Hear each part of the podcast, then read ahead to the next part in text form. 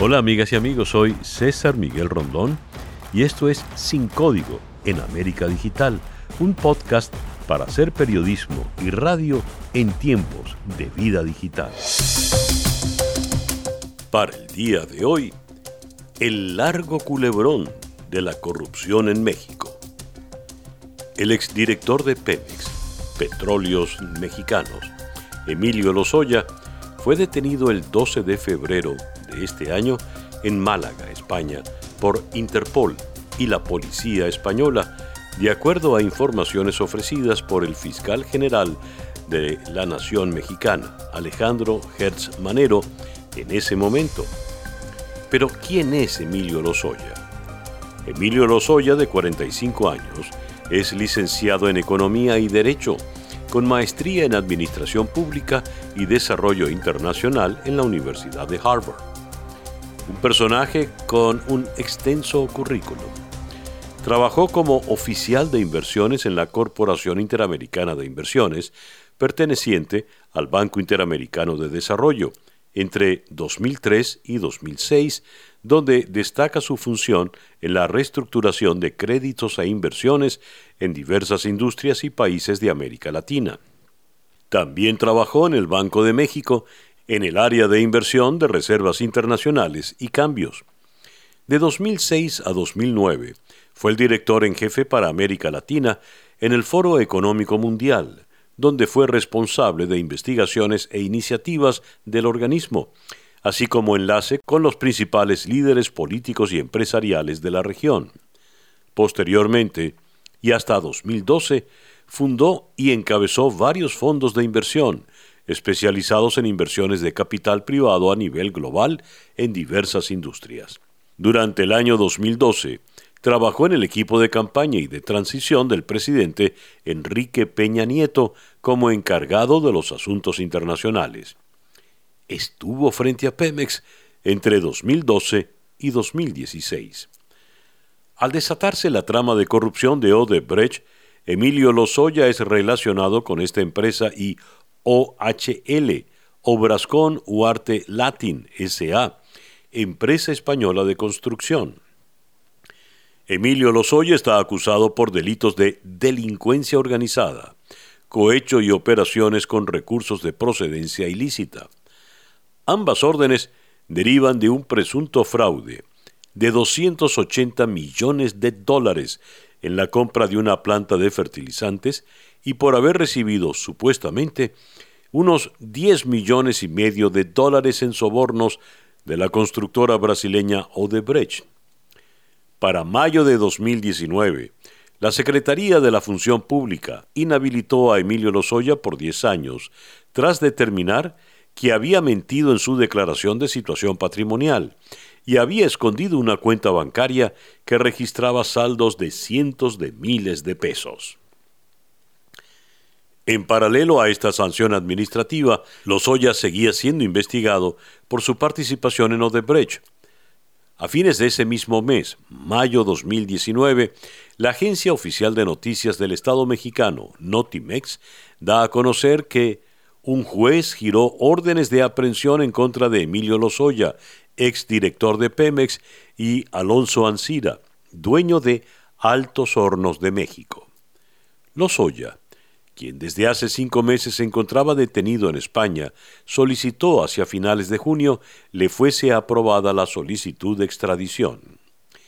De acuerdo a una nota publicada en Infobae, cito, la Audiencia Nacional Española acordó que Emilio Lozoya, exdirector de Petróleos Mexicanos, Pemex, sea extraditado a México para ser juzgado por delitos como asociación ilícita, cohecho y operaciones con recursos de procedencia ilícita.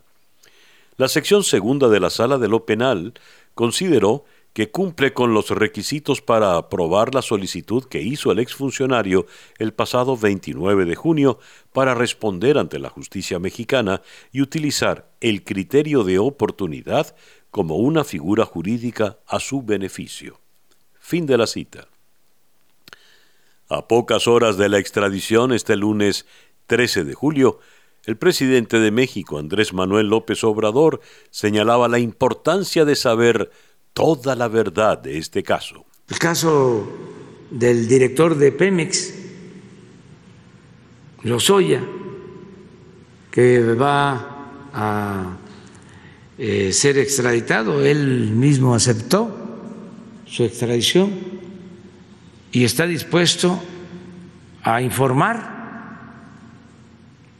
de lo que sucedió.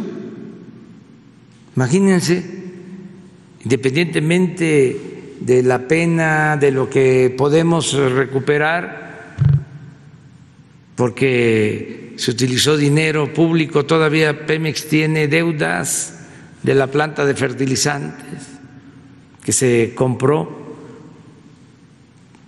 de manera fraudulenta, pero aparte de eso, que él eh, informe, aclare cómo fue. Esto, de acuerdo a lo que informó el fiscal, tuvo que ver hasta con el poder legislativo. O sea, que están involucrados, legisladores. Vamos a sacar todo esto. Sí, y que se sepa. El martes 14 de julio, el avión de la Fiscalía Mexicana llegó a España para realizar la extradición. Después de realizarle una revisión de salud, salió rumbo a su país de origen. Este jueves, 16 de julio, llega a México el exdirector de Pemex para enfrentar las acusaciones por la presunta responsabilidad en los sobornos de la constructora Odebrecht. ¿Qué va a ocurrir con los Oya? ¿Qué se espera de sus declaraciones? Para abordar el tema, en la línea telefónica se encuentra la periodista Joelí Ramírez desde Ciudad de México. Joelí, gracias por atendernos. ¿Qué tal, César? Muy buenos días. Un gusto estar contigo. A ver, ¿qué va a ocurrir con el señor Lozoya? Aquí va a llegar en la madrugada, lo van a volver a revisar en su estado de salud, le van a leer todos sus derechos en términos de derechos humanos y de derechos procesales. ¿Por qué? Porque cuenta con dos órdenes de aprehensión giradas por presuntas operaciones de lavado de dinero en que habría incurrido con otras personas, entre a sus familiares, para ocultar supuestos sobornos provenientes de la constructora Odebrecht y, como bien señalas, Altos Hornos de México. Enfrenta eh, cargos por cohecho, defraudación fiscal y lavado de dinero en principio. Pero ahí es donde viene la clave. La Fiscalía General eh, tiene estos dos expedientes abiertos, pero podría extender esta investigación a otros casos, como el caso de agronitrogenados o la estafa maestra. Una red de corrupción con altas autoridades mexicanas, con altos funcionarios, en ese momento diputados o gobernadores o incluso el propio expresidente Enrique Peña Nieto. Ahí es donde eh, viene la clave de esta noticia, porque podría empezar a desarrollarse una madeja de corrupción que involucra a un expresidente, gobernadores, diputados, legisladores que habrían recibido también una fuerte cantidad de dinero de sobornos para que lo apoyaran en su campaña, le dieran dinero para llegar a la presidencia y una vez desde la presidencia se les otorgaban varios contratos para ver este beneficio por haberlo apoyado a él durante su campaña al presidente. Entonces, Lozoya habría recibido más de 12.5 millones de dólares en supuestos pagos ilegales para favorecer a dichas empresas con contactos y contratos. En cuanto al caso Odebrecht, de acuerdo al expediente de la Fiscalía, le habrían pagado al menos 9.1 millones de dólares de supuestos sobornos a cambio de que los favoreciera con diversos contratos, entre ellos de trabajos relacionados con una refinería en Tula, en Hidalgo. Con estos recursos, Lozoyo presuntamente adquirió a través de su esposa una residencia en Ixtapa, valuada en aproximadamente, escucha esto, 1.9 millones de dólares. Las autoridades tendrían documentados múltiples pagos y transferencias bancarias incluso desde 2012 por parte de la constructora brasileña para ganar su confianza, incluso antes de que Lozoya tomara el cargo como titular de Pemex. Por este caso, su madre se encuentra bajo proceso en México, además de su hermana y su esposa.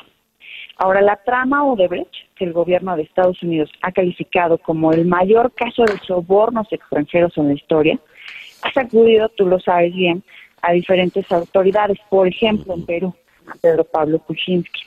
Eh, mientras que el expresidente Alan García se suicidó incluso cuando la policía llegó a su casa con una orden de detenerlo. En Brasil, las denuncias de Odebrecht salpicaron a expresidentes como Michel Temer, Gilmar Rousseff y Luis Ignacio Lula da Silva.